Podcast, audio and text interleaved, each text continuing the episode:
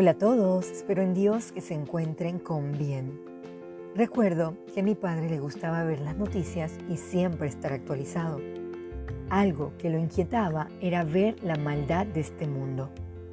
Siempre me comentaba, Cristo viene pronto, porque él era un amador de la palabra de Dios y sabía que eran las señales de los últimos tiempos en donde la maldad se multiplicaría. El tema de hoy es tiempos difíciles, procedamos al arrepentimiento. Acompáñenme al libro Isaías, capítulo 1, versículo del 4 al 7.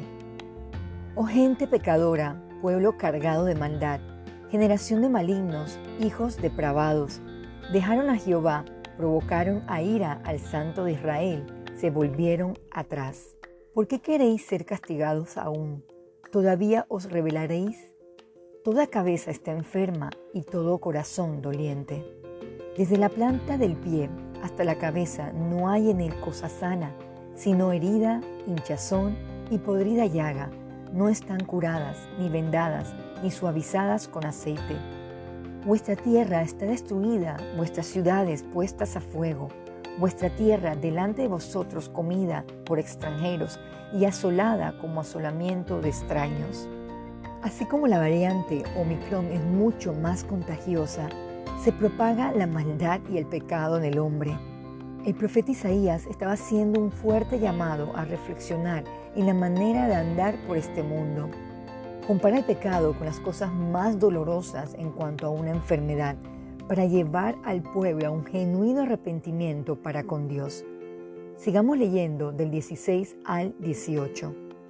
Lavaos y limpiaos, quitad la iniquidad de vuestras obras de delante de mis ojos, dejad de hacer lo malo, aprended a hacer el bien, buscad el juicio, restituid al agraviado, haced justicia al huérfano, amparad a la viuda.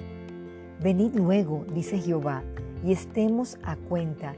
Si vuestros pecados fueren como la grana, como la nieve, serán emblanquecidos. Si fueren rojos como el carmesí, vendrán a ser como blanca lana. A través de esta cita se nos presenta la forma de restaurar nuestra relación con Dios, de limpiarnos y así experimentar el perdón divino y transformación de vida para nuestro bien. Toda decisión nos llevará a una acción y consecuencia. ¿Está usted eligiendo correctamente? Para ir concluyendo, busquemos Isaías 1 del 19 al 20. Si quisiereis y oyereis, comeréis el bien de la tierra. Si no quisiereis y fuereis rebeldes, seréis consumido a espada, porque la boca de Jehová lo ha dicho. Querido oyente, Dios es justo y pagará a cada uno conforme a sus obras.